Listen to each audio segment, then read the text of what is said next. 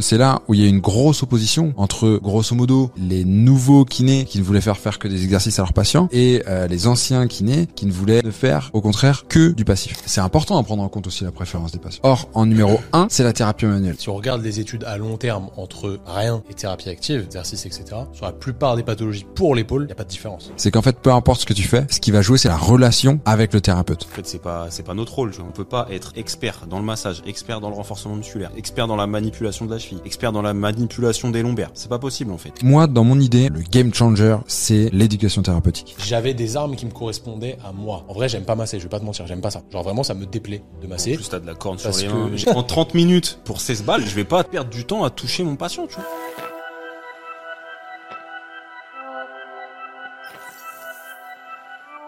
Salut les amis, j'espère que vous allez bien. Bienvenue dans le Training Therapy Podcast. Aujourd'hui, je suis avec mes deux acolytes, Simon et JP. Ça va les mecs Impeccable. En forme C'est l'heure du, du- du- du duel. C'est l'heure du duel. Yu-Gi-Oh! Yu-Gi-Oh! est en place. Aujourd'hui, j'aimerais, JP, te lancer sur un sujet qui est vachement à la mode ces derniers temps. Enfin, ça fait plusieurs années.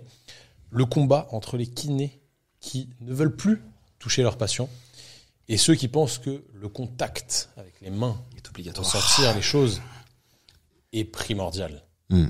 Hands-on, donc mettre les mains sur le patient, versus hands-off. Qu'en est-il, toi qui as épluché la littérature à ce sujet, et non pas épluché les patients, Non. épluché la littérature, euh, qu'est-ce qu'il en ressort de tout ça? Est-ce qu'il faut qu'on continue à toucher le patient, ou est-ce qu'on peut se dire que bah non, il n'y a plus aucun intérêt euh, à toucher les patients pour bien les rééduquer, sachant que maintenant, l'air est aux exercices, au renforcement musculaire? Où est la limite? En fait, c'est, tu vois, ta dernière question, ça va résumer assez vite le débat qui peut avoir lieu euh, dans certaines sphères. C'est que c'est tout est une question de limite. Super l'épisode, merci. Abonnez-vous.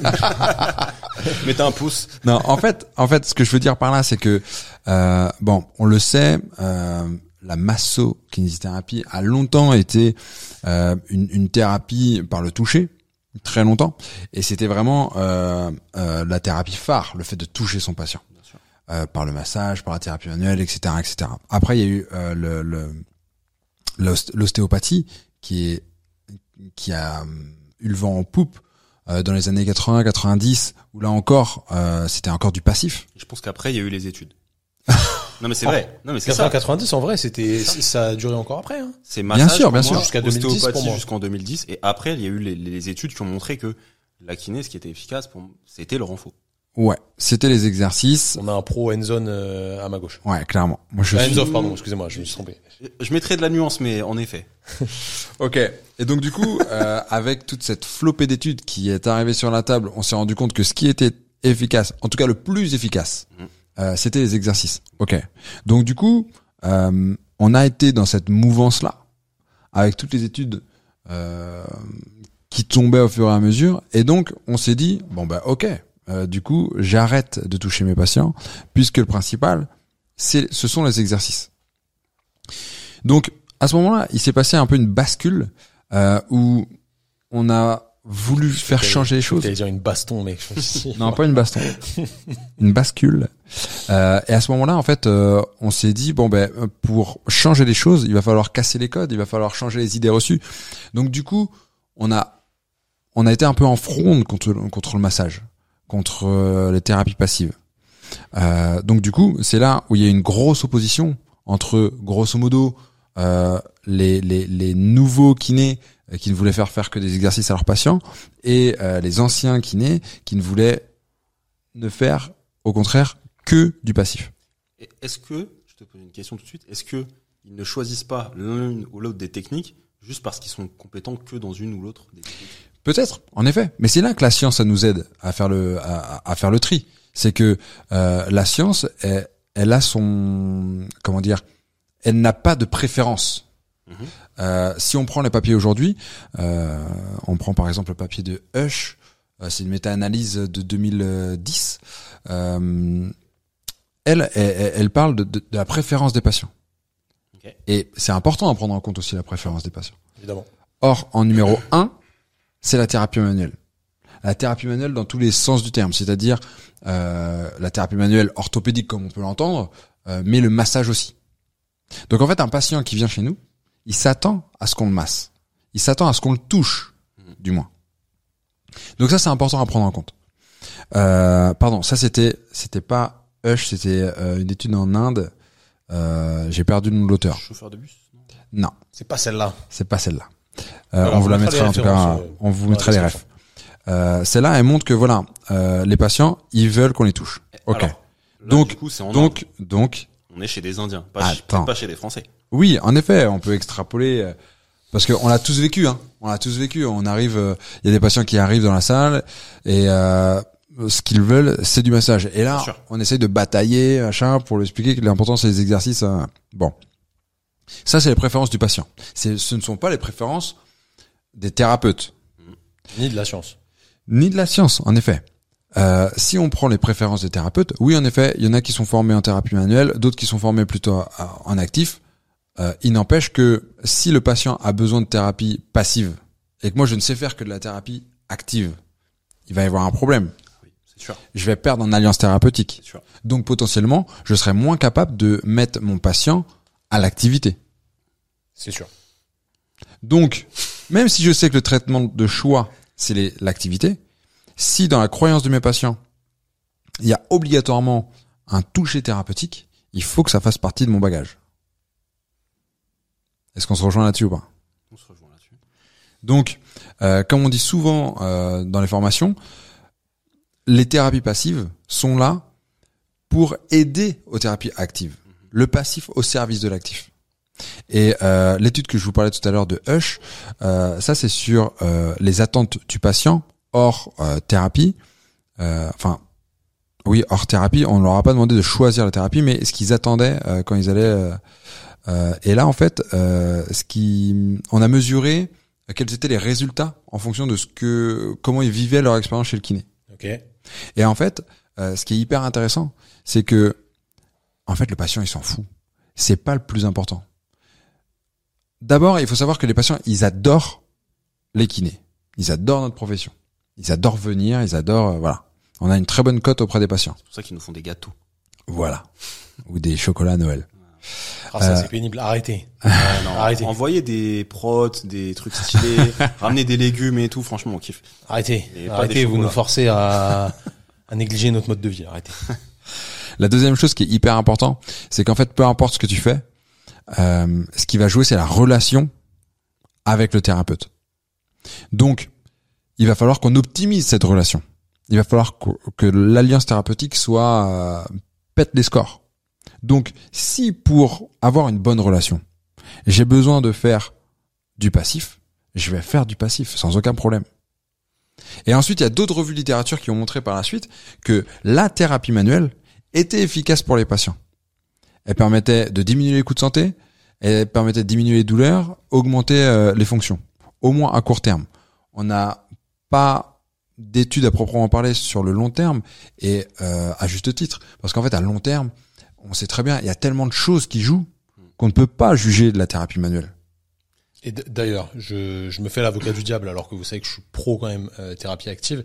Si on regarde les études à long terme entre rien et thérapie active, exercice, etc., sur la plupart des pathologies pour l'épaule, il n'y a pas de différence. Hmm. Vraiment sur le long terme. Ouais, parce que il y a l'histoire naturelle de la maladie, Exactement. de la maladie, il y a la régression à la moyenne, euh, il y a plusieurs explications qui, qui rentrent en compte. En fait, nous, je nous vois comme des catalyseurs déjà de la récupération.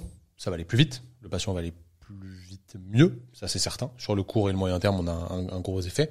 Et après, sur le très long terme, c'est difficile de savoir parce qu'il y a forcément euh, beaucoup de, de perturbations qui viennent se mettre sur les, les suivis des patients, etc. Mais potentiellement, on a un rôle plutôt santé globale à mettre les gens à l'activité physique euh, qui est bénéfique pour leur santé de manière euh, globale pour plein d'autres pathologies. Donc ça, c'est important aussi d'y réfléchir. Ouais, complètement. Et puis je pense aussi qu'on a un rôle à jouer dans euh, l'expérience du patient euh, par rapport à sa douleur. C'est-à-dire que, ok, disons qu'à très long terme, il n'y a pas de différence entre nous et rien. Ok. Sauf que euh, durant les trois mois où, où il va être douloureux, s'ils sont accompagnés d'un kiné, euh, l'expérience va être meilleure. Dans le sens où on va dédramatiser, on va mettre en place des des choses pour qu'il euh, puisse pallier à ses déficiences, pour qu'il vive mieux avec sa douleur, etc., etc. Donc c'est là-dessus aussi qu'on peut jouer. Et la thérapie manuelle a, a un rôle euh, primordial. Moi, par rapport à la thérapie manuelle, tu vois, je suis ultra sceptique. Pourquoi? Parce que déjà, c'est une méthode qui va demander des années de pratique. C'est pas genre euh, tu fais 5 minutes de thérapie manuelle. Tu parles de TMO. Ouais. Hmm. C'est Ok. ça hein, dont tu parlais. La Non, en thérapie manuelle, en fait, c'est tout ce qui touche le patient. Il y a du manuel. Donc Voilà. Ça, ça peut être du, Y compris le massage. du trigger, du massage, Ok, du dry, euh, de la TMO, tout, tout, Mais, tout ce ah, qui est manuel. vois, sur- sur des techniques euh, qui sont qui demandent énormément de de- d'apprentissage, je me dis mais en fait c'est pas c'est pas notre rôle. Tu vois, on va pas on peut pas être euh, expert dans le massage, expert dans le renforcement musculaire, ex- expert dans la manipulation de la cheville, expert dans la manipulation des lombaires. C'est pas possible en fait Ouais, ça je, ça, ça, je comprends, mais tu peux choisir les techniques euh, qui te qui te conviennent. Euh, L'idée c'est pas forcément d'être spécialiste, euh, mais si toi par exemple tu es spécialiste des exercices et du renforcement musculaire et de la gestion de la charge, ce qui est déjà un, large champ, euh, ben je pense que il est important d'avoir dans sa caisse à outils euh, une ou deux méthodes qui te permettent d'avoir euh, un rôle sur le passif. Et si je choisis les triggers, passive. tu vois, les triggers Ouais. qui vont créer énormément de douleur, c'est clairement pas adaptable à tout le monde. Ça, tu vois. Ouais, Ça va exactement. changer. Donc euh, la personne qui généralement vient pour se faire masser, pour se faire mettre un petit pack de chaud sur les épaules. Bah, personne ne vient pour avoir un pack de chaud sur les épaules. Mais mais- mais il y en a, il y en a, il y en a, il y en a. mais Franchement, non. moi je préfère leur, mec un- leur mettre un pack de chaud que de les masser, tu vois. Là, c'est ton, là, là, c'est ton rôle de, de, de thérapeute et d'éducateur qui, qui doit Il y en a, il y primer, il y en a qui sont arrivés au cabinet en disant ouais moi je veux, euh, je veux du massage, tu vois. ou- Bien sûr, mais là on revient sur euh, sur l'entretien motivationnel. Euh, l'entretien motivationnel, la formation que j'ai faite, c'est euh, l'idée, c'est comment je fais pour changer les croyances du patient Ouais. et pour qu'il aille vers une thérapie qui lui correspond mieux. Eh bien, s'il faut passer, on sait que la confrontation ça marche pas. Si tu La passes, peur, euh, Ça- c'est soit il vient, soit il vient plus. Après. la peur n'évite pas le danger, tu le sais. C'est vrai. vrai. Euh, si il vient avec des croyances et qu'on et qu'on va à la confrontation, on a perdu. Si par contre on utilise ces croyances-là, euh, par exemple le massage ou euh, le pack de chaud, pour discuter, s'entretenir, pour euh, avec des mots euh, faire en sorte qu'il verbalise un changement, ben là on a gagné. On va utiliser cette technique passive, encore une fois, pour le mettre mieux à l'actif, pour que l'activité ne soit pas contraint, pas subi, mais au contraire qu'il soit moteur de ça. En fait, moi, il y a deux choses qui me dérangent dans le fait que la personne demande quelque chose. C'est que déjà, chez quel professionnel tu vas et tu lui dis, mec, fais-moi cette technique-là. Tu vois.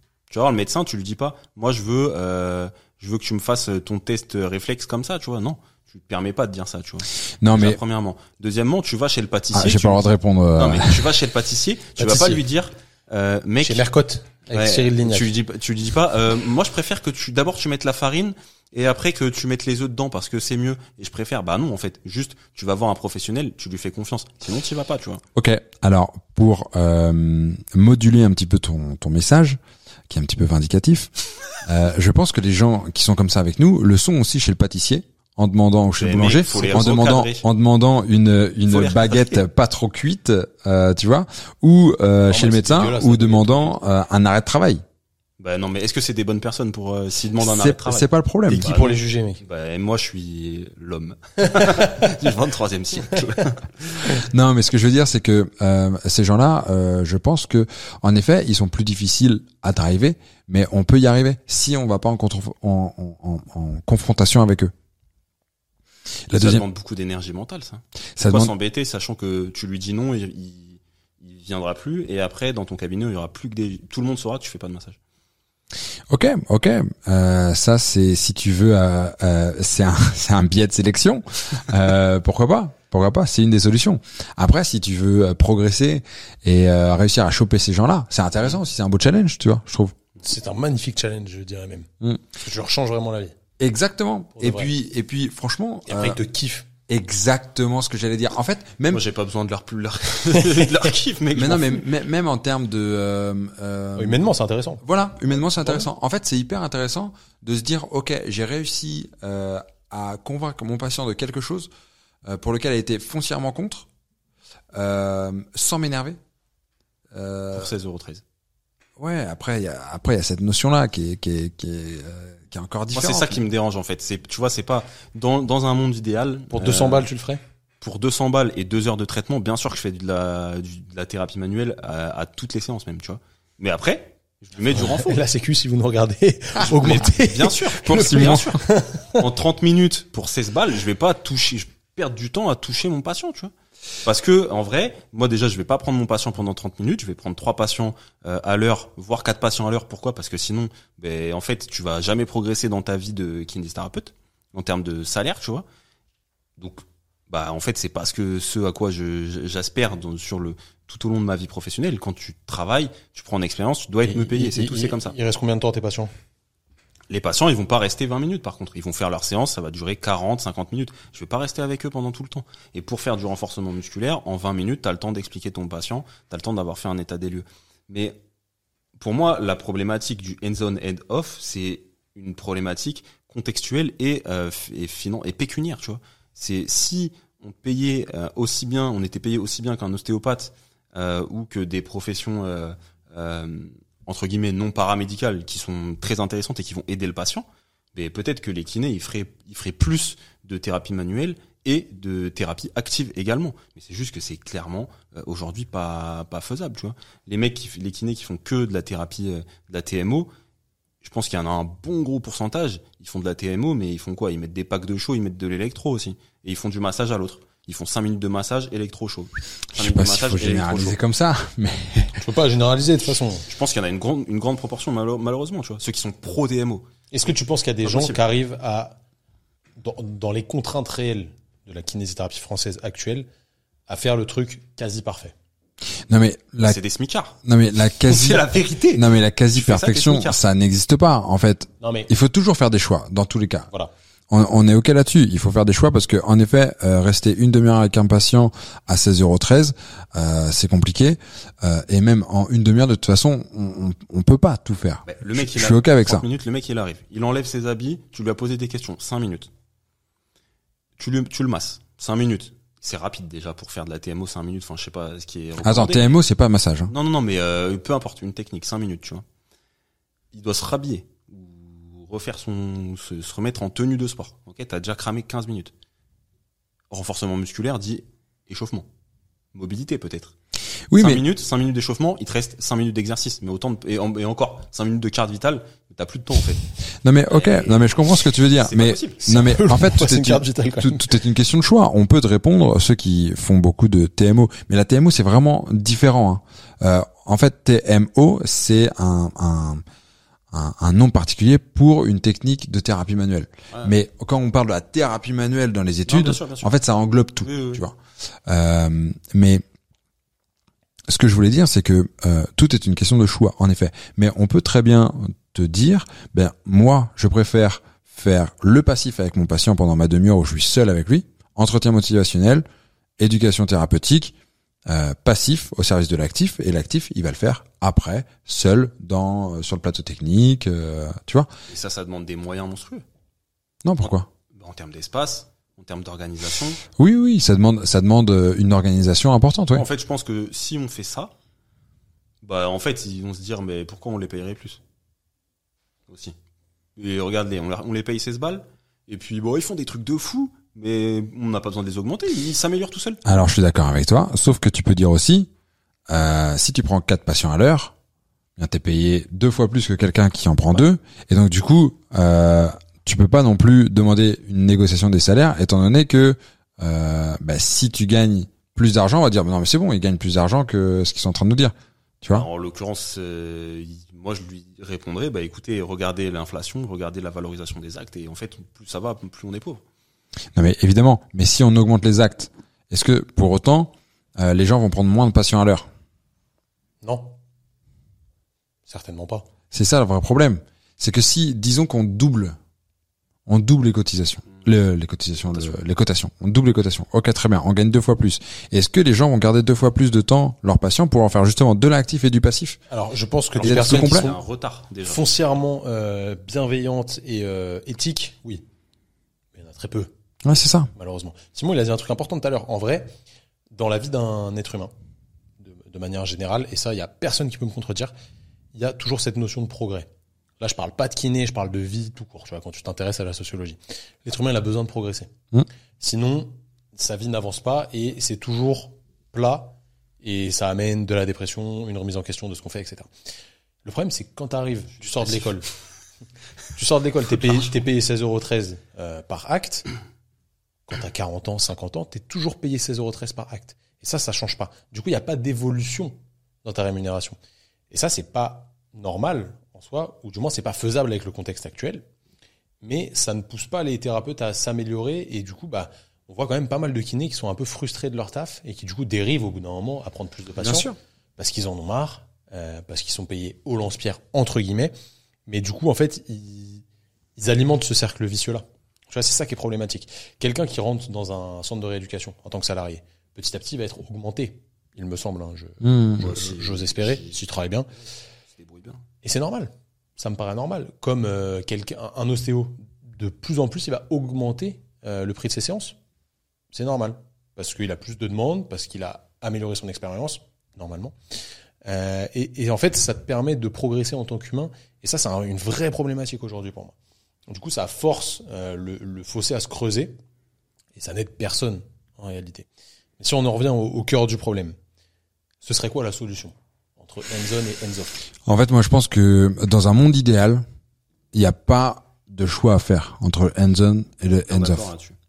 Évidemment, l'exercice, euh, la gestion de la charge, le renfort, bref, tout ça, la thérapie active et le traitement de choix. Euh, mais Du coup, la- tu dois mettre plus de billes dedans. Voilà. Mais par contre, je vais utiliser tout ce que j'ai en ma possession euh, pour aller vers ce traitement-là. Donc, ça, ça englobe aussi la thérapie passive. Donc, dans un monde idéal, ben, on n'aurait pas à choisir. Maintenant, euh, si les, les, les, les auditeurs qui nous écoutent ont un choix à faire parce que euh, toutes les problématiques qu'on a posées là, moi j'ai encore envie de dire qu'il ne faut pas choisir, qu'il faut doser. Voilà, ça serait ma réponse. Comment tu le ferais en pratique? Est-ce que, par exemple, tu peux, parce qu'on pourrait doser et se dire, en se disant, ok, bah, hum, je vais faire plutôt euh, une partie de, euh, de manuel dans ma séance et le reste de renfort, ou on pourrait dire, ok, bah, le lundi, je vais plutôt travailler vraiment que sur du Mm. manuel, je vais en profiter peut-être pour euh, beaucoup échanger avec le patient. Par contre, les autres séances, je ferai pas de manuel, c'est sûr, tu vois, parce que je veux quand même avoir du temps de faire du renfort. Euh, Est-ce que on, à ton avis, qu'est-ce qui serait le mieux selon toi? Une- un- ça peut être un moyen, en vrai. Ouais, très euh, franchement, c'est une très bonne idée.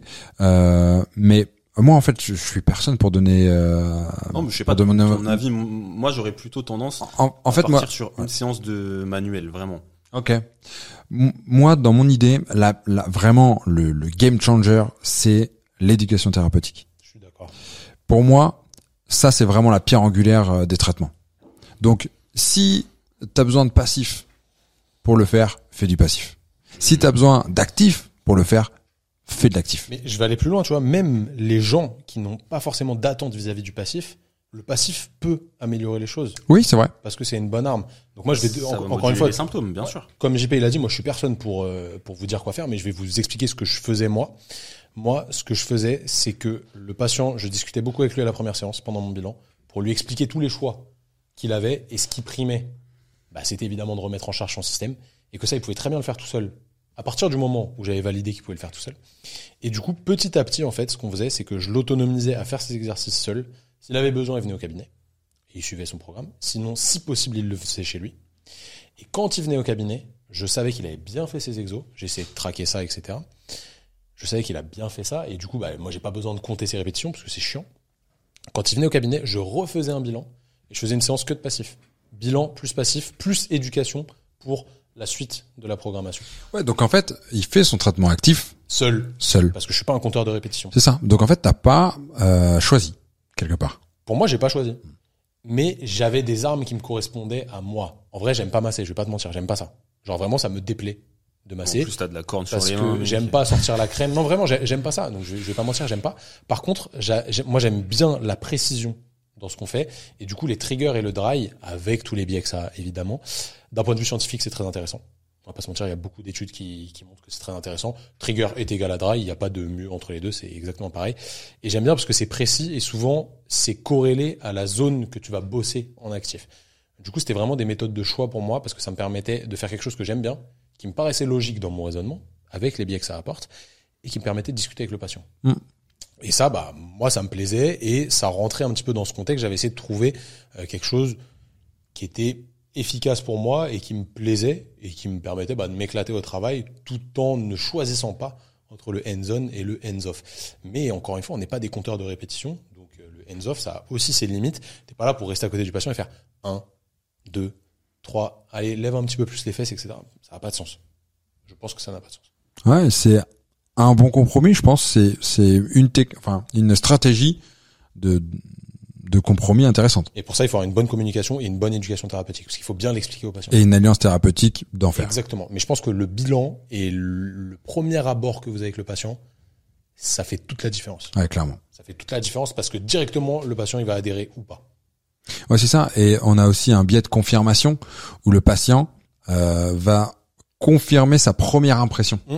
Donc à chaque séance, le patient il va se dire ah ouais, il est bien comme euh, je me l'étais dit euh, parce que il m'a dit ça, il m'a dit ça. Et si la première impression est bonne, après c'est gagné quoi pour toutes les autres. Bah, tu l'as dit tout à l'heure, le plus important dans, dans l'étude que tu as citée, c'était que les patients se sentent écoutés et euh, se sentent bien pris en charge. Quoi. C'est ça, la relation qu'il va avoir avec le thérapeute. Très intéressant. Beau débat. Monsieur Pro. euh, Pro Merci euh, Monsieur Trubert. Je, je vous laisse voter pour les élections pour le, le second tour. Euh, soit Monsieur Trubert, soit Monsieur Cadieu à ma droite. Ça va vraiment dépendre du parti que, que vous soutenez. Blague à part, euh, si vous voulez avoir accès à ce genre de réflexion, on vous envoie ça très régulièrement tous les mercredis par mail, une petite newsletter où on débat sur un sujet soit scientifique vis-à-vis de la kinésithérapie, soit un sujet un petit peu plus philosophique avec des références scientifiques comme ça. Et ça vous permet bah, de réfléchir à la façon dont vous pratiquez ce magnifique métier. Donc je vous invite vraiment à vous abonner à notre newsletter. C'est disponible en cliquant sur le lien dans la description de l'épisode. Si vous êtes sur les plateformes de streaming, n'hésitez pas à lâcher un petit 5 étoiles en review, Spotify, Apple Podcast, Deezer. Et si vous êtes sur YouTube, mettez un beau pouce bleu et abonnez-vous à la chaîne. C'est ultra, ultra important. Ça nous aide à produire encore plus de contenu qualitatif comme celui-ci. J'espère que vous avez kiffé. Moi, j'ai kiffé vous entendre débattre, les gars. C'était extrêmement Très intéressant. Merci beaucoup à tous les deux. Nous, on se dit à bientôt. D'ici là, prenez soin de vous et prenez soin de vos patients. C'est ça le plus important. Allez, salut tout le monde. En plus.